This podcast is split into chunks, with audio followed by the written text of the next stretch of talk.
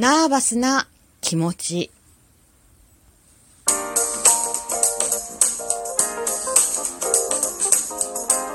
りのねえこれってどうなの？どうも、ひよりです。いかがお過ごしですか？この番組は私ひよりが、これってどうなの？って思う日常の些細なことを、個人の独断と偏見でゆるーくお話しする番組です。いつもギフトも本当にありがとうございます。ハコさんもありがとうイェイえー、てなことで今日のお話。はい、えー、ナーバスな気持ち というお話です。まあ、ナーバスなっていう神経質になってるみたいな感じ。神経質って変かな？っていう感じかな。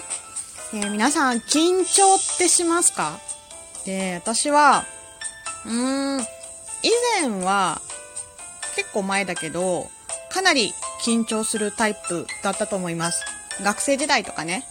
えー、まあ、人前で話したりとか、例えば人前で歌を歌ったりとかも苦手。割とね。なんかあの、仲のいい友達とかは大丈夫なんだけど、そんなに知らない人と前でっていうのはすごく苦手でした。めちゃめちゃ緊張するタイプでした。うん、でも今はね、それはそうではなくなったかな、もちろん。まあ仕事柄ね、人前で話すとかはもちろん平気だし、まあラジオトークもかなり、うん、最初の時はやっぱりライブとかが緊張したりとか、うん。で、今はまあ大丈夫かなっていう感じです。ライブボタンもね、ライブのボタン？もうね、重かったりする時もあるかな。最近ちょっとライブができてないので、まあ、多少はなきにしもあらずっていう感じかな。うん。まあ、そういうね、なんだろうな、人前で話すとかの緊張は大丈夫なんですけど、まあ、あと緊張するって言ったらなんだろう。うーん、まあ大事なプレゼンの会議の前とか、緊張っていうよりも、まあ失敗したくないなとかっていう気持ちが起きるときって緊張ってありますよね。あとまあ、あの、習い物とかでね、結構舞台とかステージとか立つこと多かったので、まあそういう緊張もあんまりないかな。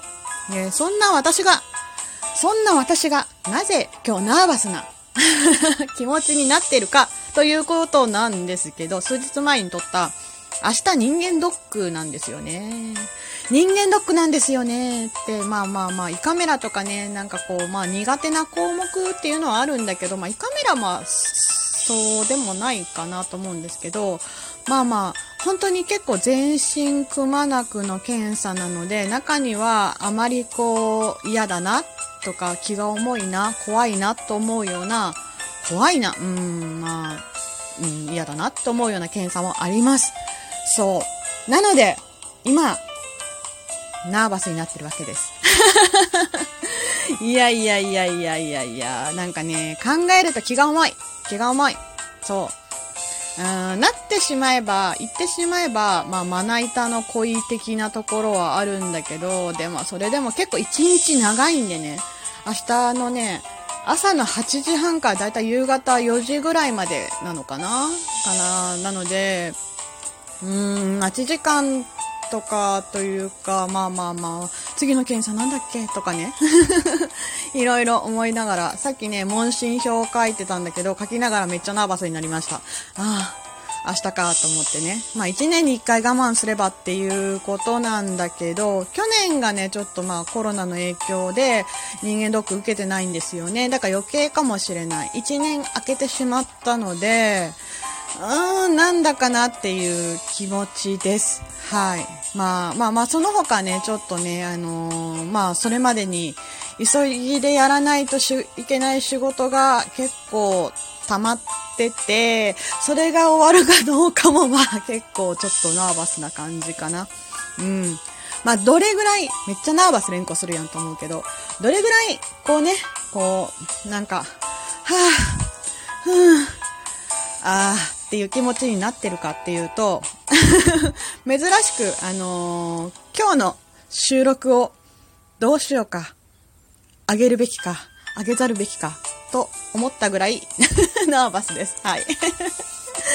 そう。まあ、もう、しょうがないけどね。ちょっと今から、とりあえず、頑張って、えー、明日に向けて、えー、調節をして、明日朝一でね、多分結構遠方なので6時ぐらいとかに家を出て、朝6時ぐらいに家を出て8時半ぐらいから検診が始まる感じかなと思うんですけど、まあそれまでになんとかしないといけないことをなんとかしようと。何の説明？と思ってる感じです。はい。まあ、そんなこんなで、なんとか頑張って乗り越えていきたいと思います。はい。てなことで、今日のお話。ナーバスな気持ちというお話でした。最後まで聞いてくださってありがとうございます。ではまた明日の配信でいつものようにお会いしましょう。そして私の無事を祈っててください。何の無事だろう わかんない。じゃあ、バイバイ。またね。ひよりでした